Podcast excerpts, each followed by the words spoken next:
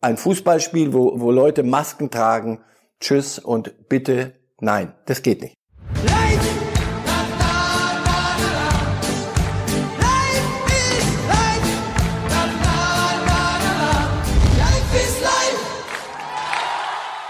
Hallo liebe Fußballfreunde, hier spricht Marcel Reif.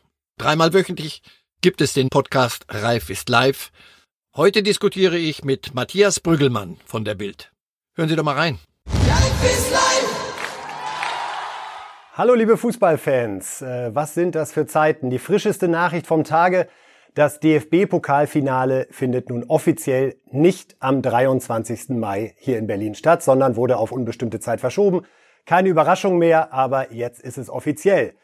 Wenn wir dann noch bedenken, dass in Holland und Belgien die Saison sogar schon komplett abgebrochen wurde, kann man doch froh sein, dass es noch Verlässliches gibt in diesen Zeiten. Und das sind wir als Podcast und live bei Bild. Reif ist live mit Marcel Reif.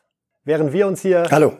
mit drei Moderatoren abwechseln, äh, stehen Sie immer Ihren Mann und das Leben vor Reif ist live können sich gar nicht mehr dran erinnern, oder? Viele Dinge wirklich wird man sich wieder erarbeiten müssen. Ich wäre froh, ich könnte es wieder.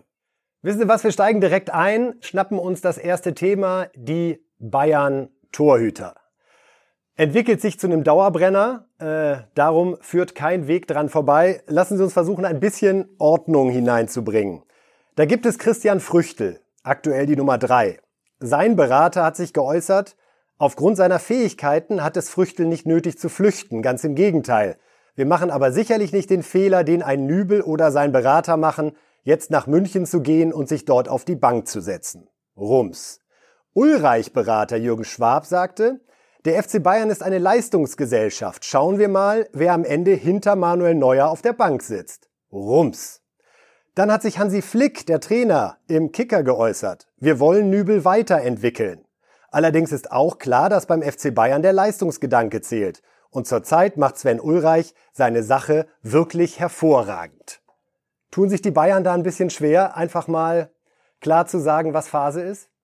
Also, äh, wenn ich mal was sagen darf, äh, wir haben gerade über das normale Leben geredet. Also, wenn wir uns jetzt in alle äh, Freundschaft und in allem Ernst darüber unterhalten, was mit der Nummer drei und der Nummer zwei bei den Bayern passiert, dann geht es uns schon wieder richtig gut. Nein, nein, im Ernst. Also es, es ist doch völlig geklärt. Es wäre doch nur ein, ein, Thema, echtes Thema gewesen, wenn Flick gesagt hätte, ja, das muss ich mir noch angucken, Neuer und Nübel. Die Sache ist relativ simpel. Manuel Neuer ist einer der besten Torhüter der Welt. Er ist auf äh, dem, von mir aus dem Höhepunkt seines Schaffens. Er ist die Nummer eins. Er wird spielen. Alles, was dahinter passiert, ist zweit- und drittrangig. Also der Kollege Früchtel, bei aller Wertschätzung, wenn er so toll wäre, dann hätte er sich auch gegen Sven Ulreich schon durchgesetzt. So wie ich höre, wird er verliehen. Sein Berater ist äh, gut beraten, die Bayern-Granden nicht übermäßig zu reizen, sonst ist die Tür nach hinten zugeschlagen.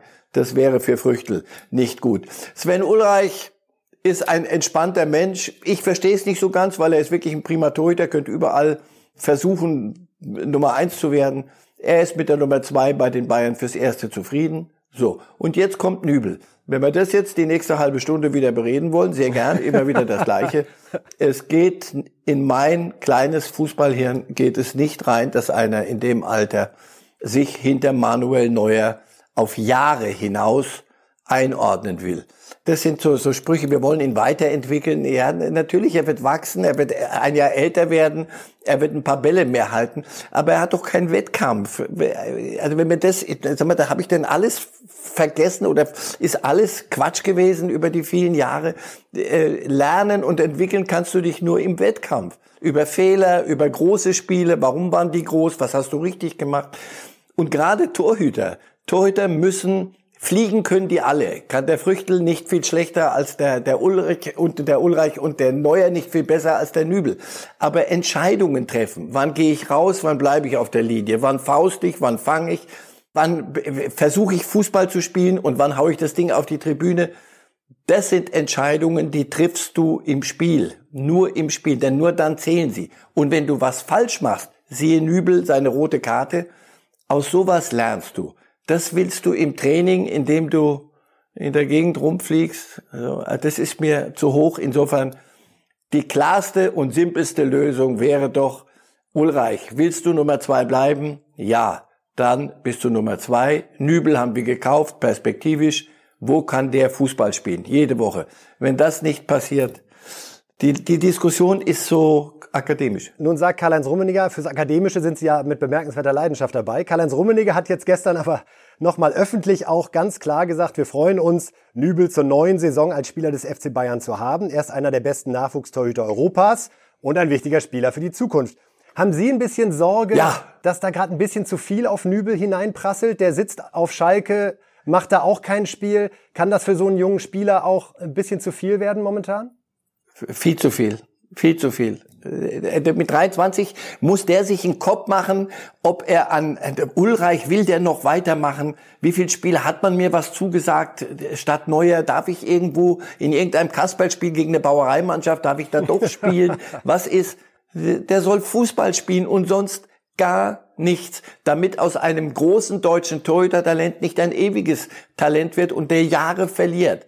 Insofern, das ist doch noch deutlicher, kann doch Rummenigge das nicht sagen. Es ist ein Spieler für unsere Zukunft. Die Gegenwart aber, und nur die kann doch für einen 23-Jährigen zählen, die Gegenwart heißt Manuel Neuer. Wenn das ein geschickter, Bayern machen zurzeit ja gern einiges auf dem Markt und aus dem Fenster raus, so dass wir es auch alle mitkriegen. Wenn der Hinweis, äh, Nübel ist ein Spieler für die Zukunft, äh, so gedacht ist, dass das die Berater von Nübel, der Berater und er selber auch äh, dann endlich begreifen, na dann sollen sie sich jetzt irgendwo hinsetzen, sich fragen, wo kann man sich ausleihen lassen, Fußball spielen und dieses Thema ist durch. Aber wir können gern jede Woche neu mein, Miss, mein Unverständnis über Nübels Entscheidung diskutieren. Und dieser Mist, da darf ich Sie noch einmal zitieren, der kommt aus einem kleinen Fußballhirn, wo Sie, finde ich, Ihr Licht ein wenig unter den Scheffel gestellt haben, als Sie gerade selbst diese Formulierung gewählt haben. Wir kommen darauf zurück, Herr Reif. Das vergessen wir nicht. Das vergessen wir nicht. Äh, was wir natürlich nicht vergessen können, und ich hatte es mir wirklich vorgenommen, schaffen wir eine Sendung ohne das Wort Corona. Es war das Ziel, aber ich muss schon jetzt sagen, leider keine Chance. Denn das Bundesarbeitsministerium hat sich das Hygienekonzept der Bundesliga angeschaut, was ja auch gestern öffentlich äh, endgültig vorgestellt wurde, und kommt zu zwei, muss ich sagen, spektakulären Vorschlägen. Wir fangen mit dem einen an und verzeihen Sie mir, wenn ich die Ernsthaftigkeit nicht ganz halten kann, während ich aus dem Konzept zitiere. Da werden vorgeschlagen sportgerechte Masken, die auch bei Sprints, Kopfbällen und Zweikämpfen nicht verrutschen. Ein Berühren des Mundschutzes mit den Händen soll untersagt werden. Sollte es dennoch zu einem Verrutschen der Masken kommen, muss das Spiel sofort unterbrochen werden. Alle 15 Minuten müssten die Masken wegen der schnellen Durchfeuchtung durch das erhöhte Atemvolumen der Spieler ausgetauscht werden. Darf ich weltfremd sagen oder soll ich das Ihnen überlassen? Sollen wir es dabei belassen, bei weltfremd, beide oder? Ja, also wenn Sie noch einen drauflegen wollen mit dem, mit dem Nübel-Engagement, dann sehr, sehr gerne, zumindest was diesen Punkt betrifft. Also auch da muss ich sagen, wenn das Bundesarbeitsministerium, nachdem jetzt wenigstens die Kurzarbeitlöhne äh, etwas erhöht wurden, wenn die jetzt sagen, so jetzt haben wir es geschafft, jetzt brauchen wir uns um nichts mehr zu kümmern, bei einer und jetzt ganz ernst, einer dramatischen Lage für die deutsche Wirtschaft. Das Ganze wird doch nicht abgehen mit nächste Woche und dann fangen wir wieder an und dann ist alles wieder gut. Also das, da sollten wir als Sportjournalisten und, und Fußballleute uns wirklich mal kurz mal links und rechts umgucken, was, was es da an, an existenziellen Problemen gibt. Wenn es dann das Bundesarbeitsministerium die Zeit hat, sich einen solchen Schwachsinn auszudenken, geht es uns schon wieder gut und die wissen mehr. Punkt zwei in dem Konzept ist eine Dauerquarantäne über sieben, acht Wochen für die gesamte Mannschaft. Das ist ja auch von dem ein oder anderen Experten im Vorfeld diskutiert worden. Glauben Sie, dass so ein Schritt nötig sein könnte oder ist Ihr Eindruck, das ist der zweite Teil der Frage, dass das DFL-Konzept, das jetzt ja öffentlich auf dem Tisch liegt, die Ansteckungsgefahr auf so ein Mindestmaß reduziert, dass man da von einem kalkulierbaren Risiko, das auch mit dem Alltag aller Menschen zu vergleichen ist, durchaus sprechen kann. Na, Sie wollen mich doch schon wieder zum Virologen hochsterilisieren. Nein, also nein. das, das, nein, nein, nein, das meine ich mit. Ich kann das nicht abschätzen. Aber wie, wie so vieles in der ganzen Diskussion, und die wird ja jetzt erst kommen, der Fußball-Sonderrolle und die Profis und Millionarios und all der ganze, dieses wohlfeile, zum Teil jämmerlich populistische Gemenge, das da so, so gebastelt wird. Es geht in dieser ganzen Geschichte, das habe ich verstanden, um Abwägung. Du musst abwägen Risiken, Chancen, Notwendigkeiten, Möglichkeiten. Ich glaube, dass die DFL ein sehr abgewogenes Konzept vorgelegt hat. Ist das völlig risikofrei? Nein. So, und jetzt erlaube ich mir dann doch die Frechheit, ist das Leben insgesamt risikofrei? Nee, ich glaube auch nicht. Anthony Hopkins, der super Schauspieler, hat kürzlich mal irgendwo geschrieben, äh, Leute, genießt euer Leben, wir kommen hier alle nicht lebend raus. Das ist hochphilosophisch und richtig. Also, nein, jetzt im, im Ernst. Es wird darum gehen, Dinge gegeneinander abzuwägen. Aber wenn mir jemand sagt, wir spielen Fußball dann mit Masken, da wege ich in die, ich für mich in die Richtung ab. Nein. Das ist mir dann zu viel. Die reine Wahrheit, die, die mancher postuliert. Heute hat ein Kollege, ein Schreiber geschrieben, eine, eine Dachzeile, nicht Brot und Spiele, sondern Tod und Spiele. Das ist unverantwortlich. Das ist ein Geraune und ein, so, so können wir diese Diskussion nicht führen. Das, da gehen wir völlig in die Irre verantwortlich. Es gibt die reine Lehre nicht. Man kann sehr wohl auch sagen, nein, wir können nicht Fußball spielen, wenn Kinder nicht auf Profifußball, wenn Kinder nicht auf Spielplätze können. Auf der anderen Seite, das ist Berufsfußball, Beruf. Wir können nicht Leute an der Berufsausübung äh, hindern. Mit Maske, ohne Maske, Schutzmaßnahmen, ja. Aber die Abwägung für mich, und Sie fragen mich, wie gesagt, nicht als Virologen, ein Fußballspiel, wo, wo Leute Masken tragen, tschüss und bitte nein, das geht nicht. Das ist, glaube ich, auch ein Standpunkt, den ich auch bei anderen Debatten teilweise vermisse, dass einfach gesagt wird, man muss sich halt die Umstände des jeweiligen Betriebes genau anschauen und dann muss man ein Konzept machen, das auf den Betrieb zugeschnitten ist. Diese Diskussion, wie kann es sein, die Kita ist dicht, aber der Fußball spielt wieder, ist halt keine inhaltliche Auseinandersetzung. Richtig. Ja, jeder Friseur, der jetzt Nein. aufmachen will, muss ein Konzept vorlegen. Jeder äh, Kleidungsladen, ja. der aufmachen will, muss ein Konzept vorlegen. Wenn Lufthansa wieder fliegen will äh, mit vielen Maschinen, dann müssen sie ein Konzept vorlegen und die Bundesliga hat ein Konzept vorgelegt. Ja. Das wird jetzt bewertet, auch vom Robert Koch Institut und dann bekommen wir hoffentlich eine Antwort, mit der dann eben auch alle planen können.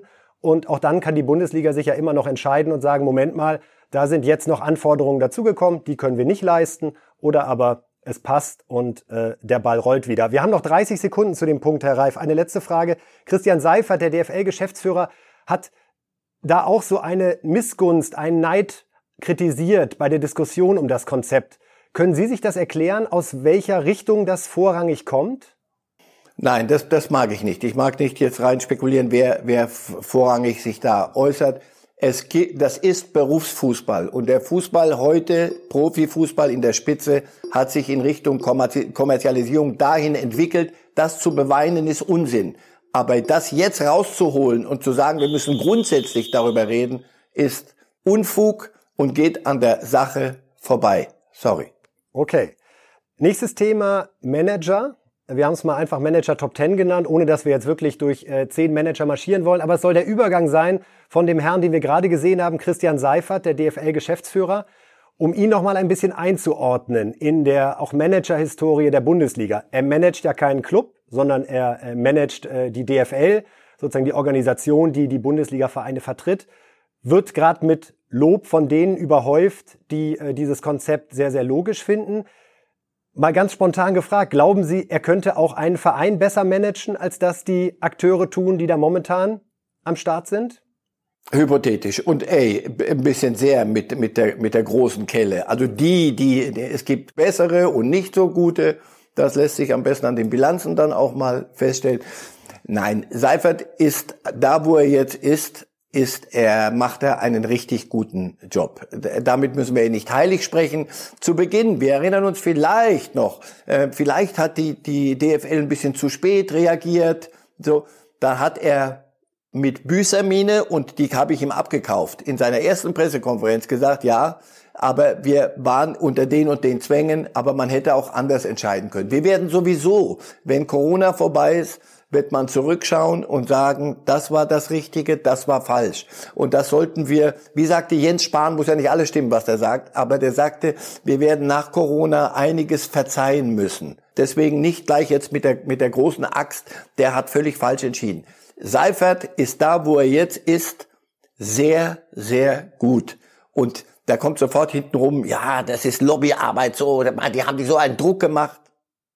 Jeder darf sich äußern, wenn jemand nach außen Druck macht und, und Schwachsinn redet, dann wird das dekouvriert und dann kriegt das um die Ohren. Bringen Sie mir einen vernünftigen Menschen, der sagt, das, was Seifert und wie die DFL an die Sache rangegangen ist, war falsch oder link oder was auch immer. Bringen Sie mir den. Land auf, Land ab sagen alle Leute, ja, das ist mit, mit ausreichend Demut, das ist mit dem Verständnis dafür, dass Medizin und Wissenschaft erst, dann die Politik und dann dürfen wir uns äußern und Entscheidungen treffen. Und nur die Entscheidungen treffen, nicht vollmundig, sondern nur die, die man im eigenen Rahmen verantworten kann und für die man zuständig ist.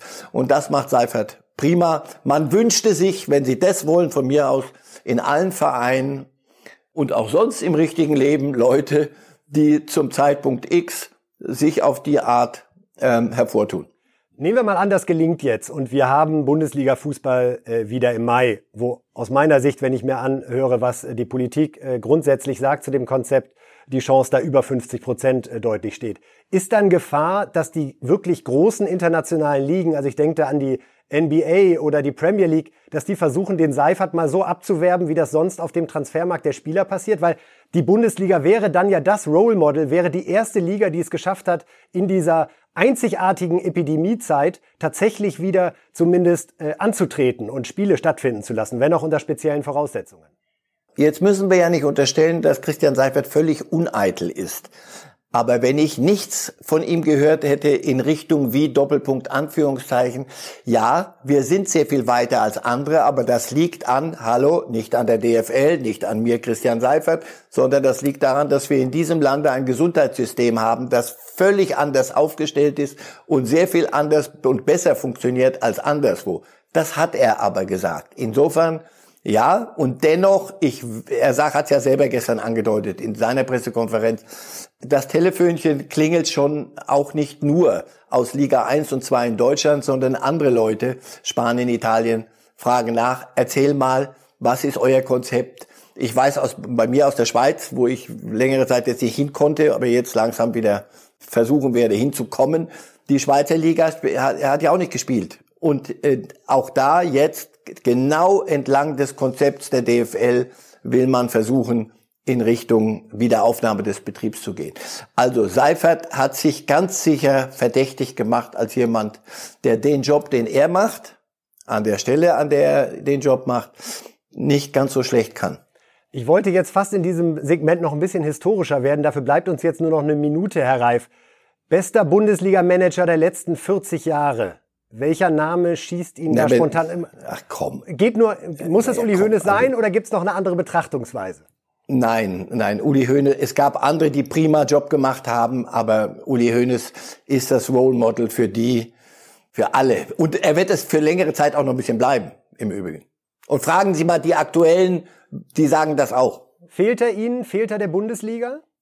Doch, ähm, ich glaube nicht, dass er völlig außen vor ist. Ja, und dennoch, ich glaube, er hat zum richtigen Zeitpunkt erkannt, pass auf, dieser Fußball entwickelt sich, und das haben wir vorhin kurz angedeutet, wenn wir in den nächsten Wochen genug Zeit haben, der Fußball entwickelt sich auch in eine Richtung, die vielleicht nicht mehr ganz meine ist. Und dann ist es richtig, man hinterlässt ein sehr, sehr große äh, Fußstapfen, sehr, sehr große, aber man hinterlässt Fußstapfen, und zieht sich an den Tegernsee zurück und raunt so ein bisschen, wenn es braucht, hintenrum.